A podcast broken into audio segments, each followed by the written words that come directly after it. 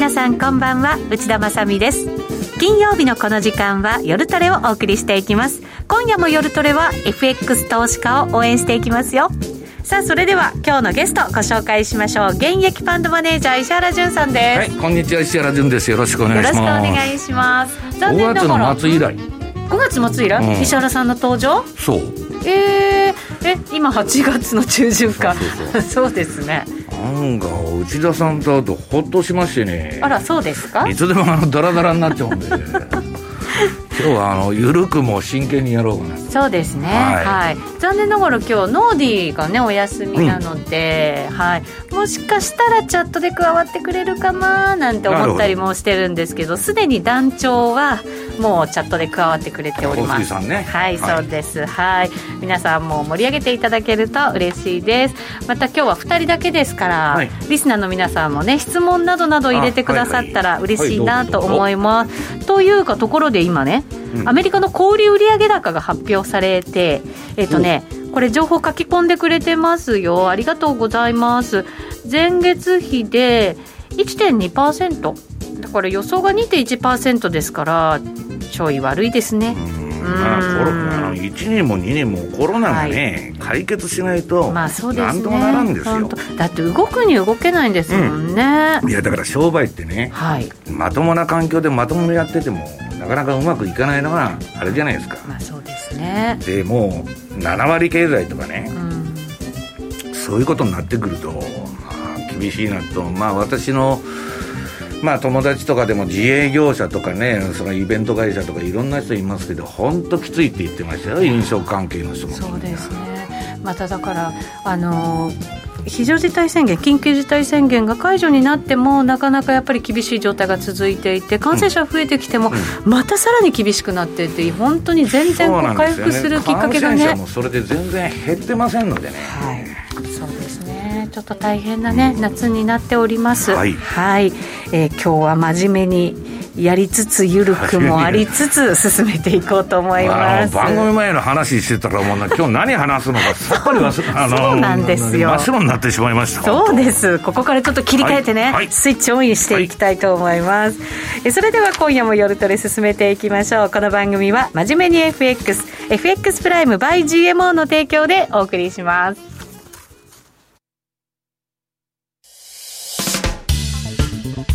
お聞きの放送はラジオ日経です。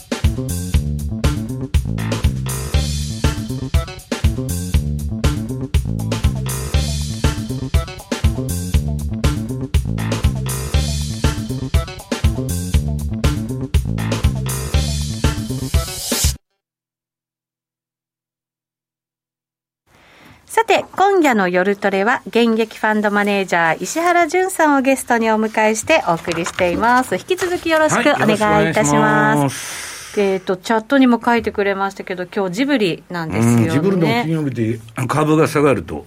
荒れるって言いますもんね。結構ねマーケットがね。うんジブリ好きなんですけどね私も好きですね、うん、はい。まあなんか知らないけどそういうアノマリーがあると、うん、あるらしいですよ、うん、今週から3日3日じゃなかった。3週連続じゃなかったかしら。そうそう。あれ連チャンになるんだよねね夏ね、やっぱり恒例な感じになってます。あトトロ見ながらスマホで見てますってね福田さん書いてくれました。ありがとうございます。トトロも好きです。トトロ懐かしいな、ね、あれいい映画ですよね。ねそして我々はなんかおかっぱーズだというふうに書いてくれてます。同じような考え方私と内田さんと兄弟ですから。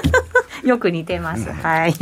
さてさて今日は、為替の話いきましょうかね。ドルからいきます？うん、うん、ドルからなんだけど、はい、まあ今の相場ってね、はい、まあ今日の相場聞かれたって、市場関連感も何もなくてね、はい、で、あのー、結局ね、夏場ってみんなね、ファンドマネージャーと外人って絶対休んじゃうんですよ。これもうね、き決まり事というか、ねうん、だけど、一応、あのー、アルゴリズムトレードというか、コンピューターが今24時間やってるでしょ。はい。それが、薄い板の中で動いて、何かあると一斉に売りが出たり買いが出たりすると。いうことで、まあちょっとボラが何かあると上がりやすいと。なるほど。8月は。あとは、もうね、あの、ロビン・フッダーっていうのはすごい勢いで。はい。あの、今ね、アメリカって、アメリカ株って1株から買えるんだけど、まあそれでも単価が高いわけですよ。うん、30万とか50万とかいると。でね、まああの、日本のね、あの、ネット証券に比べると、うん、単価って結構ね、ロビン・フッダーって小口と、小口投資家って言われてるんだけど、まあ、平均50万ぐらいなんです。一人当たりの。結構な、うん、だから多分 FX 会社とかそんな抜かしてるかもわからない。うん、だけどそういう人がね、その例えば50万なら50万で、現生なん、現生で株なんか買うわけないんですよ。うん、ストックオプション。もう手付金売買オプションでやるとかね。はい。とめちゃくちゃレバレッジかけられるんで。あるいはね、その今、の一株未満の、まあ、昔言ったら、破株ですよ、破株売買ってあったでしょ。破株ありましたね。が、もう、その一株未満でもできるようになってる、はい、でも、それが無視できないほど、バンバン、そのコロナで、やることがないから、いわばね、その、中毒性というかですね、あの、パチンコ一回やって負けると悔しくて毎日行ってまた、でも頭の中パチンコだらけになって。依存症的な依存症的な、その社交心を煽られてね、その、何でもアディクトっていうのはあるんですけど、はい、その、いわばですね、例えばその、自分がそもそもアメリカって1%のやつが国民の富の半分持ってる国ですから。はいですね。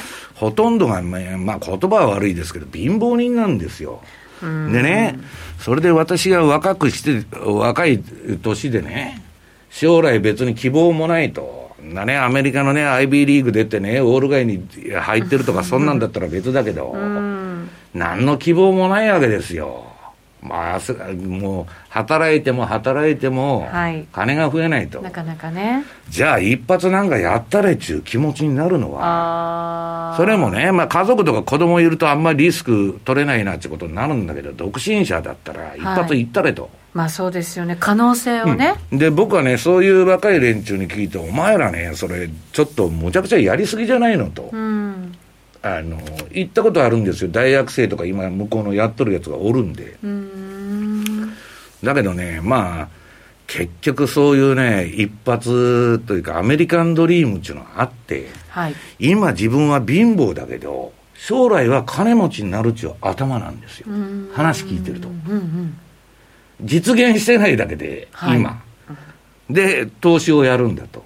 まあその分かるんですよだからビットコインバブルであろうが、テスラであろうが、もう何でも飛びついて乗っていくという人がかなり増えてて、で、ファンダメンタルとも何も関係ないんです。ノリと勢いですから。だから上がっていくものがさらに上がっていってみたいな相場が。上がる上がるから買うっていうだけの話ある意味日本でいうとあの稲子みたいな感じのね雰囲気なんですね。でねもうあの3秒後に売るんで別にファンダメンタルズなんかいらんのですとかそういう人も多いわけ。ほっといてくれと。超短期トレーダー、うん、はい。だけどねそれはねまあチャールズ・シュワブとか証券会社があれあのいろんなデータを見てもそういう投資家ってね、はい、個人のほとんど儲かってない。過去10年とか見てもですよ。そういうもんなんですね。うん、それはもう、あの、結果でね、いろんな証券の研究がされてて、出ちゃってるわけです。んで、その中に万に一人ぐらい億トレーダーっていうのは必ず出るんです。コンピューターでシミュレーションすると、1万人ぐらいやらすと、5人ぐらい億万長者生まれるんです。勝ち続けちゃうちゅう。めちゃくちゃやっててもですよ、ランダム。だから、あの、それはね、その1万人に5人ぐらいおるんだけど、はい、あとの人は全部落ちていくっていうことですから、はい、と再現性とか、その運用ということでいうと、極めて当てにならないというか、たまたまとかまぐれの3位標準偏差の外の世界の話なんか、たまたま勝てる時があるから、なんか勝てるっていう気持ちになっちゃうんですよね。うん。ね。まあだからそのね、えっと、最初はそういうことで入ってくるんだけど、我々みたいにもう長くやってると、いちいち悲しんでもいられないし、喜んでもいられないと。はい。いうね、まあ淡々とやらないと結局ブレブレになっちゃって、うん。うん、成り立たないんですよ。だから、その最初言ったようにね、私いつでもまあ、批判向けるんですけど、ゲームなんだと。はい。言うと、ゲームってまあ遊びでやっとんでないんだっていうお客さんいるんですけど、いや、ゲームと思わないと、今日家一軒分損しましたと、悲観にくれてね、はい。首でも釣ろうかっていう話になってくるわけですよ。まあそれは絶対にいかんと。で、相場で勝つための、そのためにね、メンタルのその強い人っていうのはいないから、うん。基本的にメンタルってそんなね、鍛えられないんですよ。うん。要するにね、はい。私は野球選手で1割2分でね、メンタル強いやついますか？ピッチャーで1勝20敗と。いやいやいやいやいや。たまたま勝っとるやつがメンタルを20勝1敗とかね、はい。強そうに見えるだけで、じゃあそいつが1勝20敗になった時に同じメンタルでいられるかっていられない。まあそうですよね。これ慣れていくしかないんですかね。もうだからね。慣れることもできないんですよ。プロレスラーみたいにね、相場と取っ組み合いして、大損こいてね、平気だと。いやいや、私の知り合いにもいるんですよ、そういう人が。へー1億2億やられても平気な顔してると。それはね、ちょっと感覚がおかしいわけですよ。で、普通の生身の人間が、そういうことを食らうとね、うん、やっぱり、あの、運用はやっぱ続けられない。はい。だから余裕資金でやることと、はい。損失というのは、あらかじめ計算された損じゃないと、はい予定の中の範囲内でないと、ダメだと。はい。だからそれはもうストップロスを置くしかないということなんですよね。そうですね、うんリスクコントロール、リスクマネジメントしっかりしなきゃいけないよ、はいっていうことですね。やっぱり長く続けることが、うん勝てるためには必要。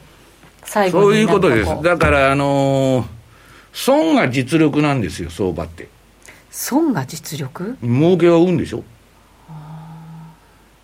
要するに、そのたまたまトレンドが出ちゃって大儲けになったと。はい。ね、今年で言ったらね、まあ後半戦ちょっと有望なのはユーロはずっと上がってくんじゃないかと。うん。いうような見方もね、私の、まあ、わた私はもうドルがこれからちょっとおかしくなるっていう見方取ってんで、まあそういうポジション中心に組んでるんですけどね。はい。で、たまたままあユーロが大暴騰したとしましょうか。じゃあそれは儲かっちゃうんだけど、そうなったら。いかないかもわからないじゃないですか。そうですね、わかんないですよ、誰にも。だからそれは、まあ運なわけですけど、損っていうのはねう、ん。やっぱり実力なんですよ。損が実力。うんはい。だから、まあ野球でもね、結局守備じゃないですか。攻撃っていうのはいくら打つやつでも3割しか打てないんです。まあそうですよね。うん確かにそうで、だ。A ピッチャー出てきたら3割打つやつでも1割になっちゃう。うん、そうですね。うん、だから、どんな運用もね、えーっと、その防御の上に成り立ってるっていうことなんですよ。そうか、うんま、まず守らないといけないんですね。だから、その社交心だとか、その楽しんでやるのもいいんだけど、はいそれはね、まあ、どういうんですか、その損失管理っていうのはできた上で楽しむべきであって、うん私はね、相場で一番大切なことは、大きな損をしないことだと。うん。だから今、例えばテスラとかね、はい。まあ今日の方、他の番組でやってたんだけど、光通信がなんかもう二足三本の値段から二十何万になりましたと。はいね何日連続ストップ安したとか、昔 IT バブルの時もあったわけですよ。それは、大損こいたつ、あの、大儲けしたって、だんだんだんだんポジションが増えていくわけ。もっと上がる、もっと上がると。一撃にしてやられちゃうんですよ。だから、結局、運用っていうのはね、そのビ、ビジネスとしてやるんなら、はい。そういうことばっかりやってたらダメだっていうことですよ。で、私はね、それをね、比較的早期に気づいたのは、はい。昔運用やってた時、鼻高々で、ね石原さん？めちゃくちゃ儲かった。へえ。どうだと？このパフォーマンスと。俺ってすげえぞとでお客のとこ行って、うん。こんなあんたね、資金ね、何倍にもなって、もっと喜んでくれや、みたいなことを言ってたんですよ、お客にへえ。そしたら、解約された。儲かってるのに？うん。怖いと。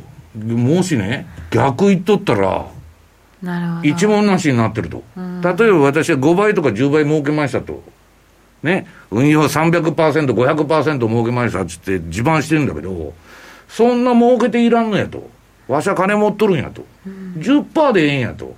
お前100%も儲かるような運用してたら、逆に言ったら、100%損するかもわからんと。なるほどね。だから、レーダリオっていうのはすごいのはね、まあ浮き沈みあるんだけど、あの人40年くらいにわたって機関投資家に最も儲けさせた運用者なんですよ。決して何千パーセントとか、何百パーセントとか、そんなことはやってないわけ。現実にそういうこと儲けていく。だから運用っていうのはじりじりじりじり、自分が運用を始めた年からじりじりじりじり上がっていくのがいいんで右肩上がりで、はい、で相場っていうのもじりじり上がるのはなかなか終わらないんだけど、ね。ガーンとエッフェル塔みたいなのがあるとガーンと落ちる。確かにそうですね。日本の失われた30年も自利品でしょ。自利、自利、自利、自利下がって確かに。まあ、終わらないんですよ、自利品なかなか。うん。で、ドーンと落ちちゃうと、ガーッといくんだけど。まあ、それ止めちゃってますからね。はい、そうですね。だから、今の相場がね、その難しいのは、その、向こうのロビン・フッダーとかミレニアルの世代のやつに聞くと、永遠に株上がるんだって言っとんですよ。FRB がそう保証しとるやないかと。まあ、前回の放送の時も内田さんに勧めたでしょ？そうでした、不動産買えと、ね、S&P500 とサンフランシスコの土地買えと。はい。上がってるじゃないですか。だけど、レバレッジがかかってたらね、この前の、ああ、今日の前5月だったからあれなんだけど、3月みたいな急落があったら、もうそれで、金全部失ってるわけ。本当そうですよ、すべ、て失っちゃいますよね。そう、うん、だから、運用っていうのは結果的にね、1のもんが10になったって、その10になる過程で、5から3、2に落ちましたとか、うん、7から3まで落ちましたっていう過程で全部市場から追い出されちゃう。うん、ボラティリティがありすぎちゃいけないっていう。だから、いや、それはね、ボラティリティっていうのは市場で避けようがないんですよ。突発事故とか。もうストップロスしかないということなんです。うん、今はね、まあそうは言いながら、もう金融バブルをその国家が管理してる時代なんですね。はい、そうですよね。で、あの、その、いわゆる QE ね、うん、量的緩和で株が上げとると。もう一つは、うん、今、給付金バブルって言われてるでしょ？はい。これもうずっと高級化するかもわからない。え？給付金を？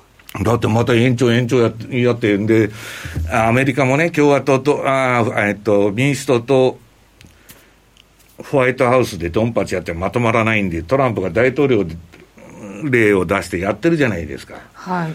で、最初はね、QE1 だって緊急事態ですと。ね。世界金融危機、まあ日本でいうリーマンショックが起こりましたと。緊急的に QE1 やりますと。はい。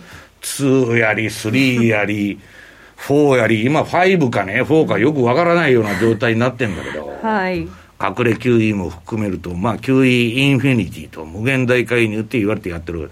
もう二度とやめられんでしょ？パウエルはこの前議会証言出てきて、あんた金利上げる気あるんですかと。いや、そんなこと考えたこともないと。選択肢に全くないと言ったんですよ。だから私はドルなんて、その時からもう買えねえと。だって二度と金利上げる気がないね、国の通貨。うん、それって、まあ、ね、どれぐらいの長さで言ったのかわからないですけど、えー、もうやめるって言言えませんよ。結局そういう話を、いや、やる気がないわけじゃないですよとか言ったら、マーケットが動いちゃうからっていう感じだからじゃないですか？だから日銀がね、ETF、その買うのやめますとか、今、リートがね、もう3割の天井に対してこれ以上買えないからどうするんだっていう話になってんだけど、はいその、じゃあ、もうリート買いませんなんて言った途端にどうすんじゃないですか。そうですよね。だから、私はね、株価っていうのは、その、まあ、為替もそうなんですけど、経済の体温計なんですよ。で、ね、相場も資本主義も何も循環ですから、人生上がったり下がったり。はい、その循環の過程でそこを狙って買うとかね、天井で売るとか、そういうゲームを我々しとるけど、もう国が全部支えてですよ。はい。いわば旧ソ連とか毛沢東時代の中国みたいな、その政策に西側のね、今諸国が一斉に向かってる。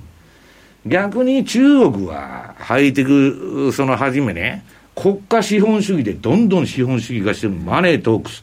金が儲かれば何でもいいやと。はい。だから逆転現象になってるんですよ。その、いわゆる西側の今までの自由主義と言われた国が、全部、社会主義的政策、だからその最大のプレイヤーが日銀とかね、年金とかね、はい、そんなバカな話ないわけですよ、我々、昔の人間からしたらね。だからそれがね、問題は、その国がやってるんで、いつまででも続くんだっていう人が増えてきてる。あお金吸ってればいいだけだからっていうことですか。はいはい、だけど、まあ、ただほど高い分はないというのが私のね、えー、考え方で、はい、だからまあ、あのー、これね、今ね、あの、今年、ドル安になったでしょ？はい。全般もね、ドル安でしたもんね。うん、円高っていうよりドル安相場なんですよ。はい、だから私はドル安相場においては、はい。ストレート、ドルストレートの通貨をやった方がいいと。いう考え方なんです、ドルストレート、ユーロドルとか、うん、はい、でちょっとまあ相場の話をしときますと、はい、えー、っと、これ資料の20何ページだ ?3 ページ。3ページ、はい。これユーロドルのチャートなんですよ。はい。ユーロドル、うん、はい。で、ユーロドルはまあこの2年間、もっと言えば5年間レンジ相場やっとったんですけど、ようやく動いた。いや動いてきましたね。結構スピード感もありましたしね。うんはい、で、この、今はね、ドル安って言われたって、内田さん、はい、ピンとこなくて、リスクオンのドル安だってわけのわからんこと言うとんですよ。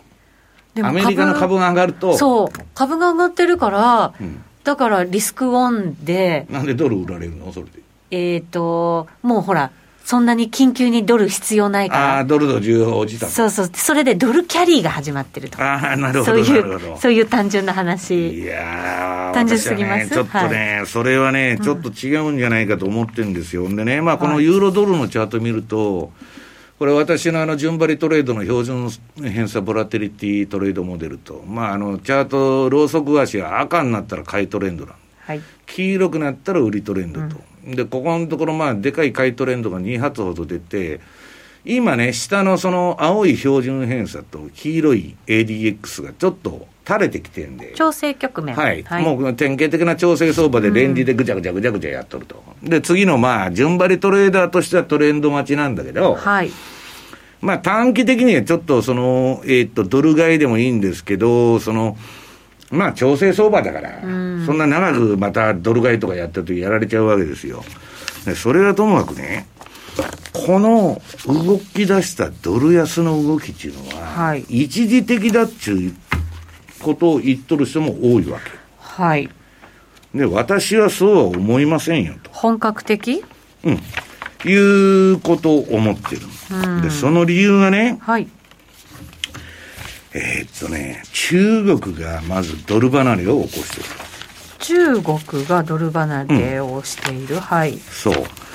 で、あの、今まではね、我々あの、今中国とあの、ドンパチになってるでしょ、アメリカと。はい。ね、香港ももう、あの出版社の社長とかアグネス長とか捕まって、また釈放とかややこしいことになったんだけども、むちゃくちゃじゃないですか。はい、で、アメリカはね、えー、っと、台湾の首脳とアメリカの首脳があって、なんかもう、ここを回復するんじゃないかみたいな話も出とるわけですよ。はい、その裏ではね、フォアウェイから TikTok からむちゃくちゃやっとるんだけど、今度はアメリカと中国もやっとるんですよ、会談。やるんですよ、今度。アメリカと中国も、うん、なんかね、プロレスなのか本気なのかよくわからないような状態になってる。そうですよね。うん、だけど、どっちにしたってね、その、あの、ポンピオとかああいうのが出てきて、かなり、その、中国に対して強硬派っていうのは増えてきてるわけですよ。いや、最近また目立ちますよね。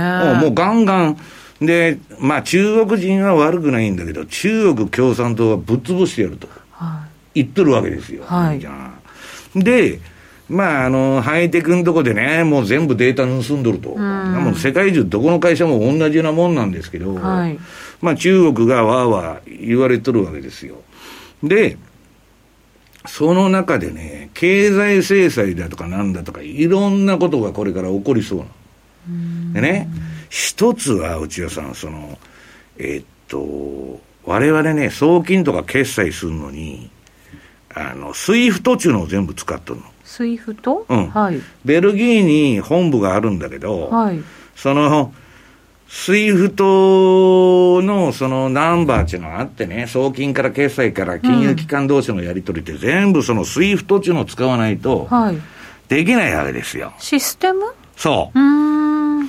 で、そのスイフトをその、使わなできんのだけど、はいアメリカがね、イランだとか、まあ中国だとかロシアだとか、いろんなまあ経済制裁とかあって、中南米も、あの、ベネズエラだとかなんだとか、アメリカに横向いとる国が、はい。アメリカを外した決済システムを作ろうとしたわけ。へえ。で、そんなんもう10年ぐらい前からずっとそういう運動が定流で続いてて、うんだからなかなかなかうまくいかないわけですよ。もう河川体制にしてるから。はい。で、もう一つは、まあ、だから現、今のそのドルの信任っていうのは、ドル石油本位制と。うん昔は金と交換できたから、金あれだったと。で、金と交換できなくなって、ただの紙切れてないかと、ドルなんて。はい。で、それでドルの信任が落ちないように、はい石油の決済を全部ドル建てにしたわけですよ。はい。そうで、かそれが、ドル石油本位制と言われてずっと来たんだけど、はい。今やね、あの、中国がこの前、自分のところに原油先物市場を作っとるじゃない。うん。はい。あれもそれに対抗する措置で、で、中国はね、えっと、2015年にね、えっと、なんだっけ、多国間のね、クロスボーダーシステムっていうのを、 SWIFTに代わるうん。システムを作ったの。へえ。で、このね、皆さん、市場ではみんなまだ気づいてないとか、あんまり言われてないんだけど、はい。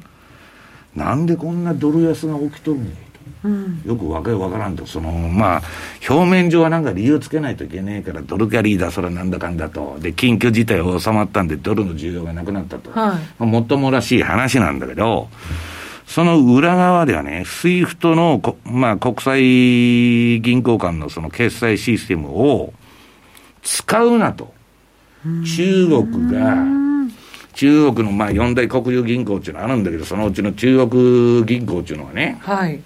傘下の中国のまあ、あまたある銀行に、 SWIFTを決済で使うなと。うん。で、あの、自分らで作ったシステムが、えっと、2015年に作っとるんですよ。はい。でね、それ CIPS っていうの、CIPS と。はい。 CIPS。うんはい。こっちで決済せえとうーん。言っとるんですよ。はい。でね、あの、ええみたいな感じで、で、それがね、そのずっと大きくなっていくのかどうかは別として、これまあ2015年にできてね、えーっと、今1日あたりね、えー2019年の、はい。えー確定したデータで、1日あたり、えー1357億元、まあ約194億ドルの決済がこのシップスを使ってされてると。はい。で、だんだんだんだんドル離れしとるんです。ね。で、例えば、イイランとかそういうところの取引も元建てでやるとか。はい。で、その中国銀行のね、えっと、その報告書っていうのを私は読んだんですけど、はい。これはもうドル離れ宣言なんですよ。でね、言っとるのは、アメリカがね、一部の中国の銀行によるドル決済へのアクセスを遮断する。要するに、 SWIFTから中国を追い出すんなら、わしらも覚悟があるでと。自分たちでやるぞと。やったるでとはい。いうことを言っとるんですよ。んで、中国はね、その、もう一つは、米ドルを為替管理のアンカー通貨として使うのをやめることも検討すべきだと。うん。要するにドル決済もこれからやめるぞと。はい。元でやるとかね。あるいはまあ、そういう、はい。まあその中国とアメリカのドンパチの中で、強硬な話が出てきた。んで、この一連のドル安っていうのはね、別にユーロがいいわけでも、ポンドがいいわけでも、5ドルがいいわけでもないと。結構そこね、しっくりこないですもんね。うんなんかね、頭で考える要する。に、中国がドル離れを起こして、で外貨準備から、その、ドルの比率がどんどん落ちていくんだと。で、今まではね、えっと、中国は、えー、SDR を使って通貨バスケットをね、うん、その提案したり、はい、いろんなことをやっとったんだけど、えー、一応今、あの、シップスっていうのが持っとるんで、もうそれ使ったらいいと、とりあえずは。それで全部、決済をしようと。はい。これ今までなかった動きなんですよ。で、ヨーロッパも似たようなの、ヨーロッパ間で作ろうとして、はい。これはアメリカに潰された。やられて。中国は言うこと聞きませんから。まあ、そうですよね。でね、シップスっていうのはね、えー、それでもね、えっと、世界のね、93カ国の国と地域が参加しとるんですよ。えー、結構多いじゃないですか。そうですよ。だから、ドルのね、基軸通貨の変遷っていうのがあって、かってはまああの、ポルトガルとかスペインとかね、えー、オランダとかイギリスとか基軸通貨でどんどん変わっていって、うんうん、で、ドルの前、前がポンドですよ。はい。で、ドルになったんだけど、こんなもん影響に続くもんじゃないんですよ、皆さん。あそう、歴史的に見ればね。うん。だけど、我々が生きてる期間はずっとドルが世界の現金だったから、はい。我々の頭の中にはそんな歴史的なことはね、何にもないんですよ。だって目にしてないですからね。そう。だからドルは永遠にね、えー、あれだと。でね、今度面白いのは、うん、その中国がそうやって言ったら、1か月後にアメリカからいろんなレポートが出てきて、はい、これはね、全部の人が言ってるわけじゃないんだけど、例えばゴールドマンのコモディティのトレーダーがレポート出したり、JP モルガンのあるアナリストが出したり、何言っとるかって言ったらね、はい、ドルの基軸通貨特権を捨てろと思う。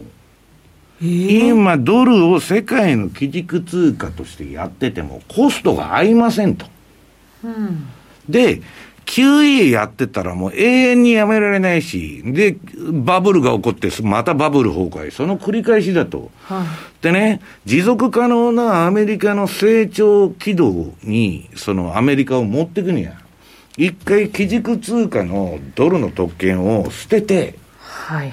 ご破算せえというレポートが出て、でね、面白いのは先週だったかな、あの、 Foreign Affairs ですよ。アメリカの軍産複合体のね。はい、 Foreign Affairs もドル覇権を、ドルの通貨覇権を捨てるべき時が来たっていう論文が出たわけ。えー、アメリカから出たんですよ。ええーでも、捨て、捨ててまた元に戻るなんて、そんなことだ、ね、いやいやできるのかできないのかも分かりませんし。もう、はい。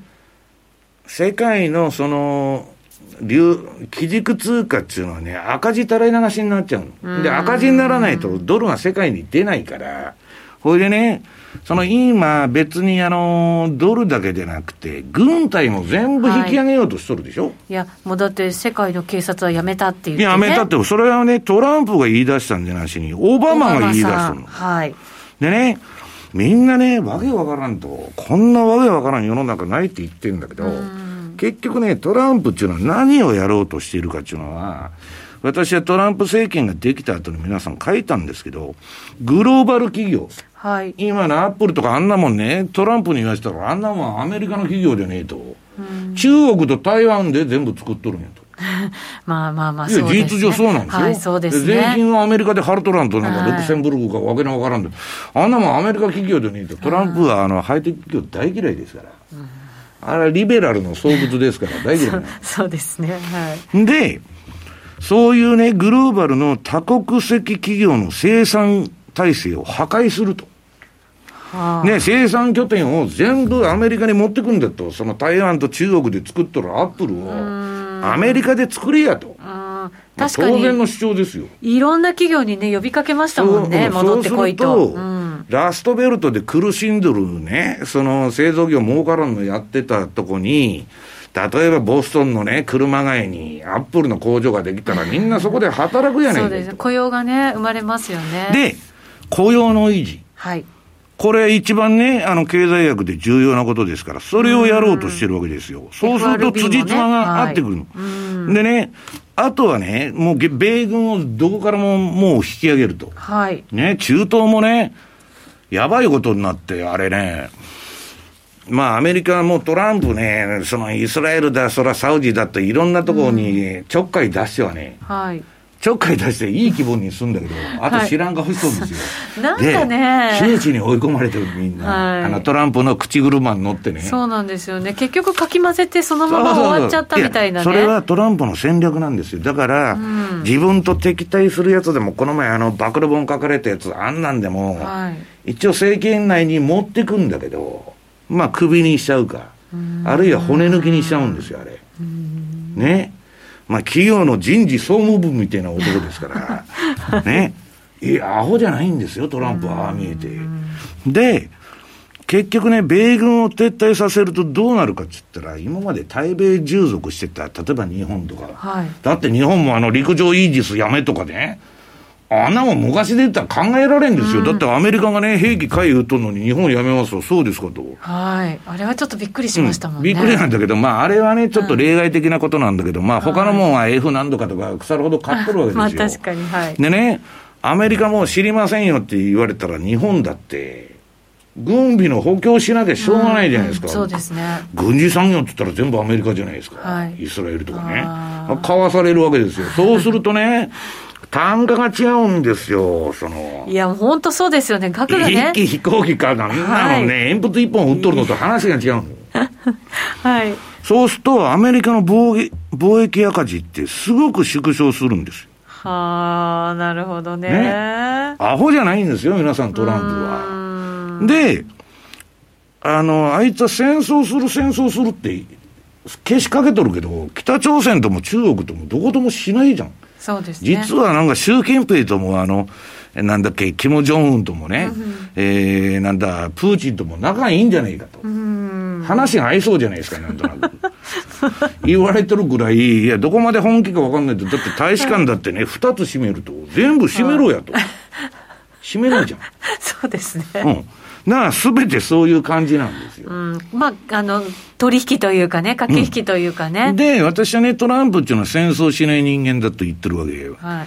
で、戦争するのはヒラリー・クランクリントンとかオバマなんですよ。うん、オバマはね、ノーベル平和賞もらっちゃったんで、はい、あれできなかったんだけど、その代わりあの、アメリカの大統領史上、あの、一番爆弾を落とした大統領ね。あ。あ、そうなんですね、うん、戦争はしてないけど。してないけど、あのシリアから何から何だ、はい、もうバンバン落としまくったと。いうことで軍事産業に貢献したわけですよ。だから人間っていうのはね、皆さん、その耳障りのいいこととか、正義感をかざす人っていうのは、確かに聞いてたら、ああ、そうかと思うんだけど、裏に回ったら全然違うことやと思う。大嘘つきが多い。で、トランプなんて嘘ばっかりじゃねえですか、言っとることがもうでたらめと。だけど、言っとることはね、私から見たら可愛い。見え見えの嘘でしょ？誰がけ？ども、なんか、コロナの薬になんか変な薬飲んどるとかね、お前死んじゃうぞみたいなね。ちょっと具合悪そうでしたもんね。いや、だから、トランプはね、私はね、企画感の問題、別にトランプを褒めてるわけじゃない。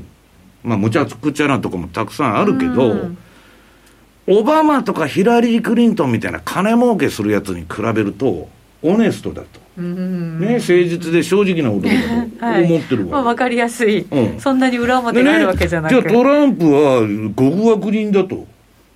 でバイデンはいい人だと、リベラルで。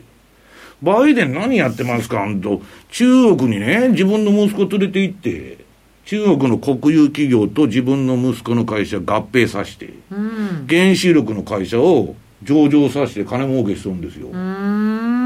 でね、なんか中国に対して実はあの、えー、なんだ、バイデンの当たりがきついんだとか、いろんななんかその記事がね、わーわー出とんだよ。みんなフェイクニュースですよ。だって儲けてるじゃないですか。だから、ヒラリー・クリントンしかり、全部金を儲けようっちゅうね、私利私欲のために、やっとる人が実は多いわけです。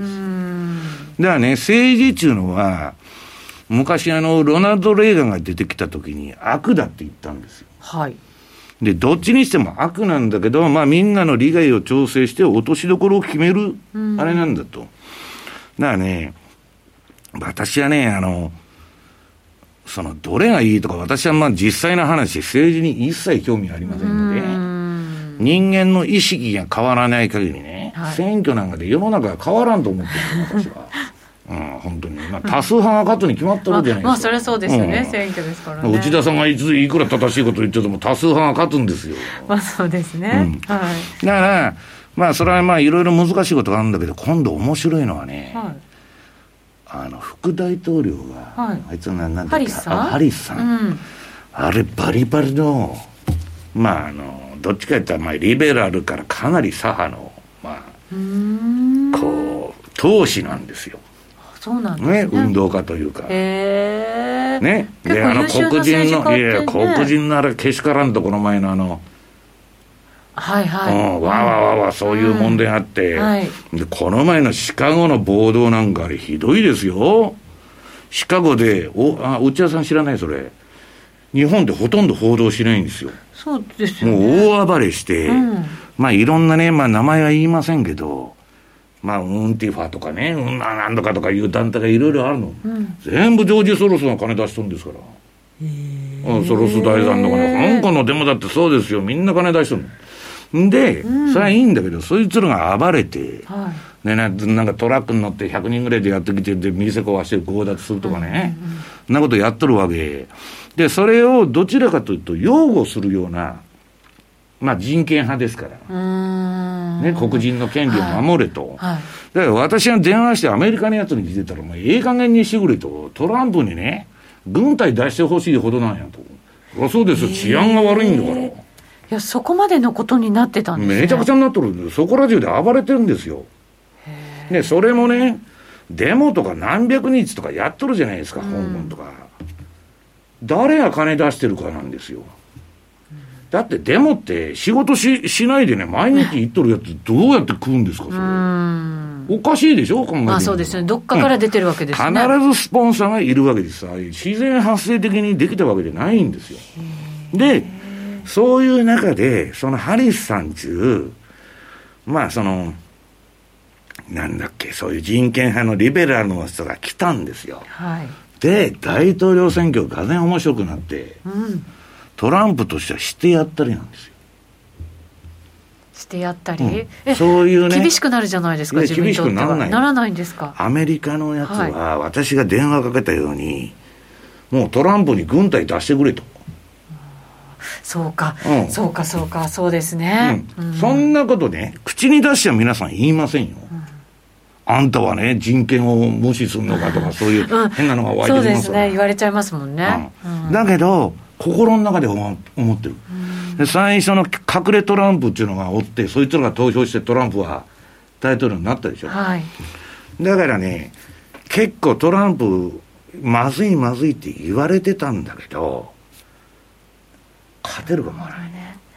今回もそうすると、隠れトランプが活躍して、買っちゃうかもしれないそれがね、うん、そうはさせじと、またジョージ・ソロスがバンバン金出してですね、郵便投票を進めとるんですよ。で、コロナでね、はい、ね、あんた内田さんと、おかしいと思いませんかと、投票所に行ってコロナになったらどうするんですかと。はい、まあ正義感を振りかざすわけですよ。そうですね。何も言えねえじゃん。うん、郵便にしましょうと。はい、でね、ニューヨーク・タイムズとか、一面で、えっと、討論会もやめましょうって訴えかけても、うん、なんかそうみたいですね。アホかと。ね。アメリカっていうのは伝統的に共和党候補と民主党候補が討論会であの3回の演説で決まるわけじゃないですか。はい、バイデンは出したくない。うん、バイデンはテレビ出演も今全部お断りですよ。出現しちゃうから？出現、出現かどうか、よくその辺がわからないんだけど、はい、急に言葉が止まっちゃったりですね。はい、えっと、今、あの、イギリスの、えー、サッチャー首相が、はい、どうのこうのって喋ってるんですよ。サッチャーってお前、いつの時代の話だよと。うん。大丈夫でしょうか、ね、高校ぐらいの大丈夫でしょうか？もうとっくに死んどるでと。時が止まっちゃってこの前のパリ協定では、あの、鄧小平と会談して、俺が決めたと。もうとっくに死んどるがなと。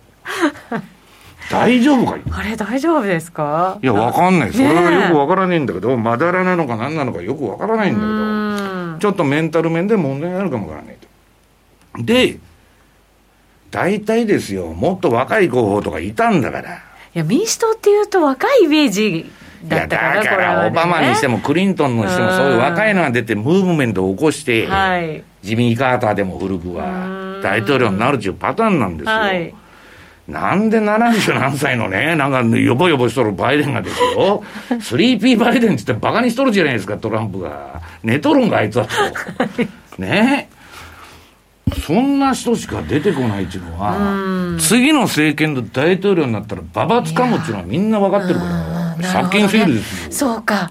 出たくないんですね。出たくない。今は出たくない。次の次をみんな狙ってるわけ。実はね、お菓子をコルテスとか、あの、えー、他のやつも候補者全部次の次やりたいいやでも確かにそうかもしれないですよね。ばばつかむから。嫌、うん、ですもんね。で、あの人がなんか、あれよあれよということで、オバマの推薦で押し出されちゃって。はい。ね。で、一切出てこない、メディアに。で、討論会はやめろと。あのトランプと討論会したら、ボロクソにやれるのは目に見えてるじゃないですか。まあそうですよね。うん。だから、トランプは前倒しでやってくれと。選挙をいやいやあの討論会討論会をね、うん、はい。言っとんだけどもう嫌や嫌やと。でひたすら部屋にこもってトランプの足引っ張るような運動 ばっかやってそこら中で全米で暴れ出してね。暴れさせて若者とかそんなに。でまあ彼のその足引っ張る運動で自滅してくれやと。コロナで。いう戦略を取ってるわけ。よだけどねあのアメリカのリーダーとしてそういう人はどうなんかいと。いや、そうですね。うん。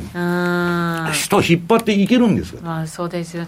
それが結構それが浮き彫りになって結局トランプさんがっていうことになるのかもしれないですね。俺で、その、まあ、バイデンが途中でリタイアしちゃったら、大統領になったとしてもですよ。はい、その、あの、黒人系の女性の今度のハリスさんが大統領に自動的に上がるわけですよ。はい。で、そういうことをね、アメリカ人がまあどう判断するのかっていう、まあ、ことで、まあ、私は別に政治に何の関心もないんですけど、まあ、あの、メインストになったらね、うん、とんでもないことになる。多分。何が？いや、大体わかるじゃないですか。日本の国民の立場からしたら、民主党政権の時なんか、日本に対する当たりのきつさって半端じゃないでしょ。ね、中国、中国、中国と。ね？で、今トランプになってマシになって、その前あの、なんだっけ、ブッシュの時も小泉さんが仲良くしてどうのこうのと。そうですね。パターン決まってるんだけど、日本としてドツボのパターンなんですよ。ああ、なるほどね。うんそうか頑張っていただかないといけないですね、うん、そういう意味ではね。まあ、だからまあ相場の話からちょっと飛んじゃったんですけどね。はい、そうですね。一旦お知らせ挟んで、相場の話いきましょう。はいはい、一旦 CM です。お聞きの放送はラジオ日経です。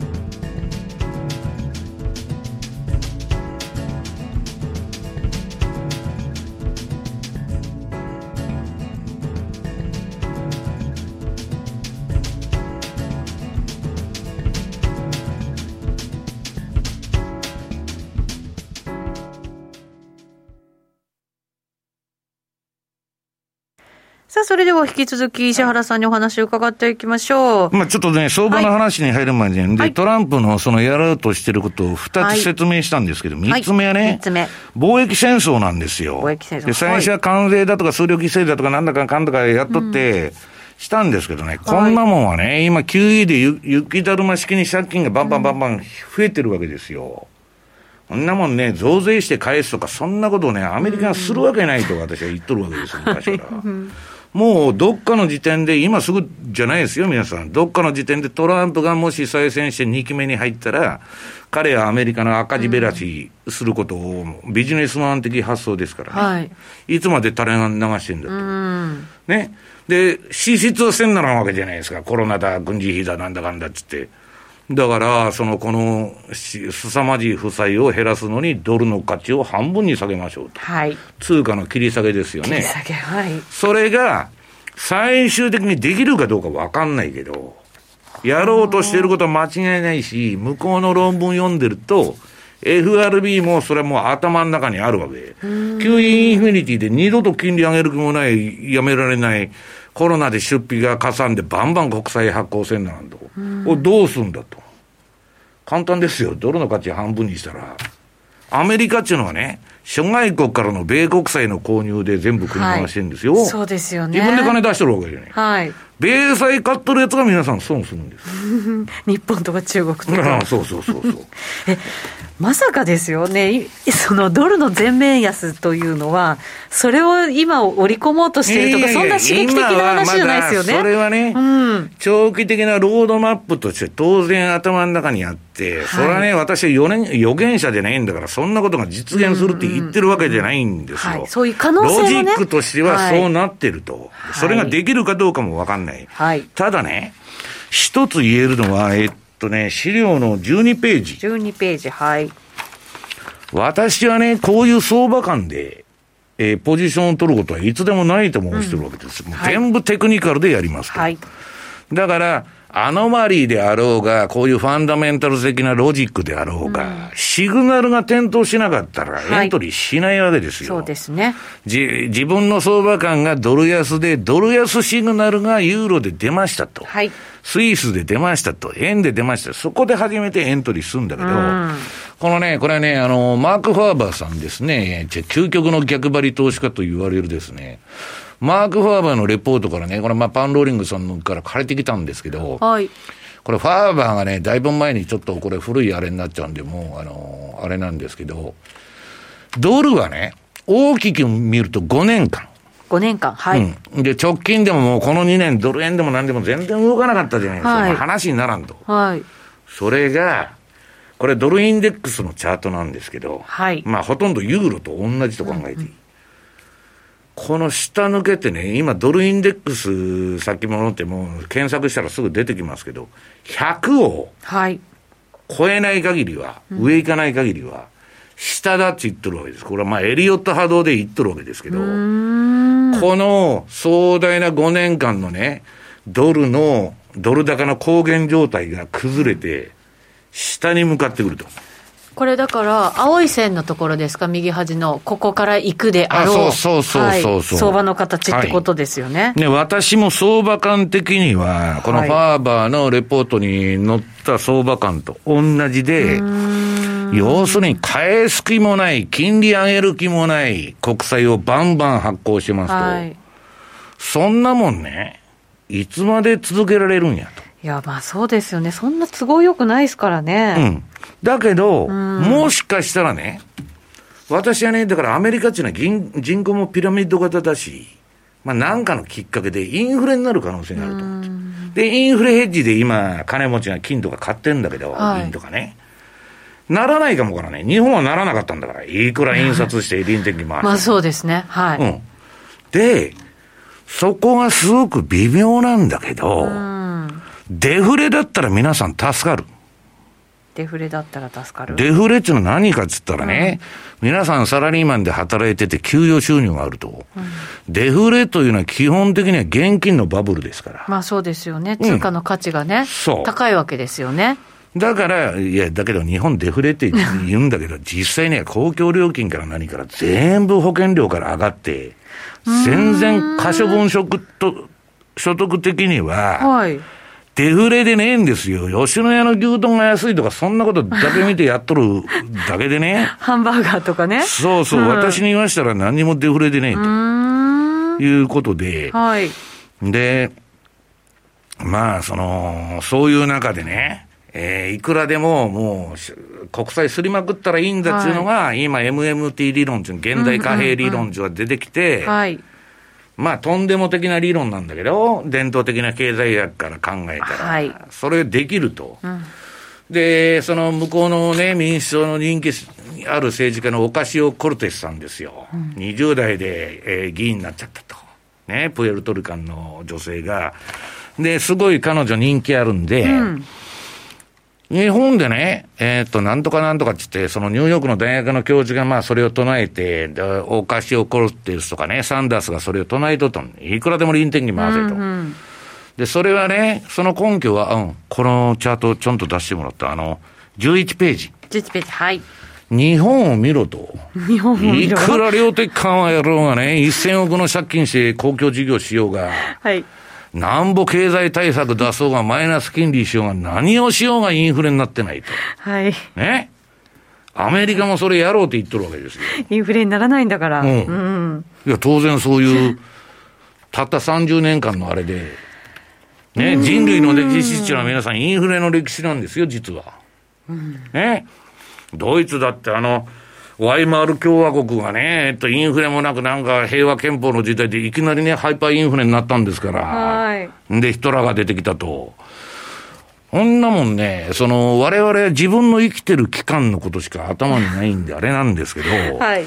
これね、日本でならなかったかからっつって、アメリカでほんまにならんのかいやー、そんなことなくないですか？